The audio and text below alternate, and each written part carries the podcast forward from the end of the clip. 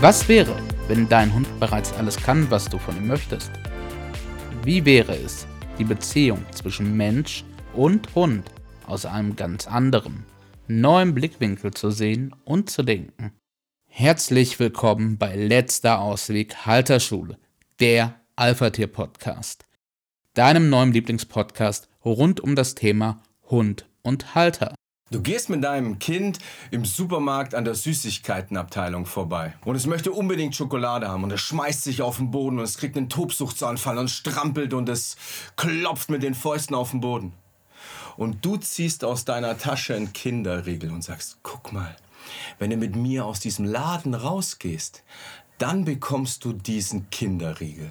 Wenn du mit deinem Hund in einer Hundebegegnung bist oder in irgendeiner anderen Situation, wo er reagiert und du fängst ihn an abzulenken und wedelst mit dem Ball und sagst, guck den Ball an und nicht den anderen Hund, dann bist du in der gleichen Situation. Wenn du das mit deinem Kind im Supermarkt machst, wirst du wahrscheinlich nicht mehr am Süßigkeitenregal vorbeikommen, ohne dass du entweder in dem Süßigkeitenregal was nimmst oder den Schokoriegel aus deiner Tasche ziehst. Das gleiche passiert bei deinem Hund auch. Die Frage ist, ist Korrigieren überhaupt sinnvoll bei einem Hund oder sollte man es komplett weglassen und über ignorieren, eher ablenken, bestechen, manipulieren oder Ersatzverhalten gehen? Ja, ignorieren. Es gibt Sachen im Hundetraining, die absolut über ignorieren super funktionieren. Da machen wir aber noch mal ein extra Video dazu. Wenn du aber dich so verhältst bei deinem Hund wie bei deinem Kind mit dem Schokoriegel, wirst du nicht dahin kommen, wo du hin willst. Eine Korrektur, also eine Grenze setzen, ein Stopp, lass das, hör auf damit, ist absolut sinnvoll. Wichtig ist, dass die Korrektur nicht erst dann kommt, wenn das Fehlverhalten explodiert ist, also wenn der Hund schon völlig im Fehlverhalten drin ist, sondern vorher.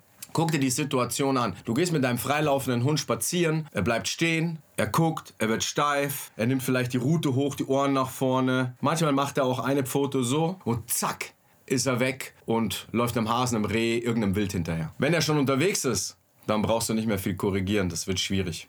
Die Entstehung ist das Entscheidende. Der Wechsel der Energie. Du möchtest, dass dein Hund in einer ruhigen, entspannten Energie sich befindet. Und zwar durch den ganzen Spaziergang hinweg. Verändert er jetzt diese Ausstrahlung, diese Energie von ruhig und entspannt in aufgeregt, hektisch, nervös, gestresst, angespannt, aggressiv, dann ist da der richtige Zeitpunkt für eine Korrektur. Und da kommst du auch nur mit einem Hey, stopp, bleib in dieser Energie mit einer Korrektur, mit einem Grenzen setzen an der Stelle weiter. Machst du es mit der Ablenkung, mit dem Bällchen oder mit dem Futter oder sonst irgendwas, verändert sich die Energie nicht bei deinem Hund. Der ist immer noch angespannt, der ist immer noch nervös, der ist immer noch aufgedreht und es mag sein, dass du ihn an der Hundebegegnung vorbeibringst. Nur A, brauchst du immer dieses Futter und bist immer von dieser Ablenkung abhängig und B, die Grundenergie, die energetische Haltung von deinem Hund verändert sich nicht zu ruhig und entspannt und genau um das geht es. Wenn dir dieses Video gefallen hat und du mehr Haltung Training haben möchtest, dann komm in unsere Telegram-Gruppe. In unserer Telegram-Gruppe kriegst du jeden Tag einen kostenlosen Tagesimpuls, der dich in deiner Haltung verändert, der dir eine Challenge für den Tag gibt, der dir einen, einen Fokus für den Tag gibt, der dich wachsen lässt als Halter. Und genau dich pusht, um die 80% zu erreichen, die es braucht, um die 20%, die mit deinem Hund sind, damit die überhaupt funktionieren. In diesem Sinne, ich wünsche dir einen wunderschönen Tag und ich freue mich, wenn du auch beim nächsten Mal wieder mit dabei bist.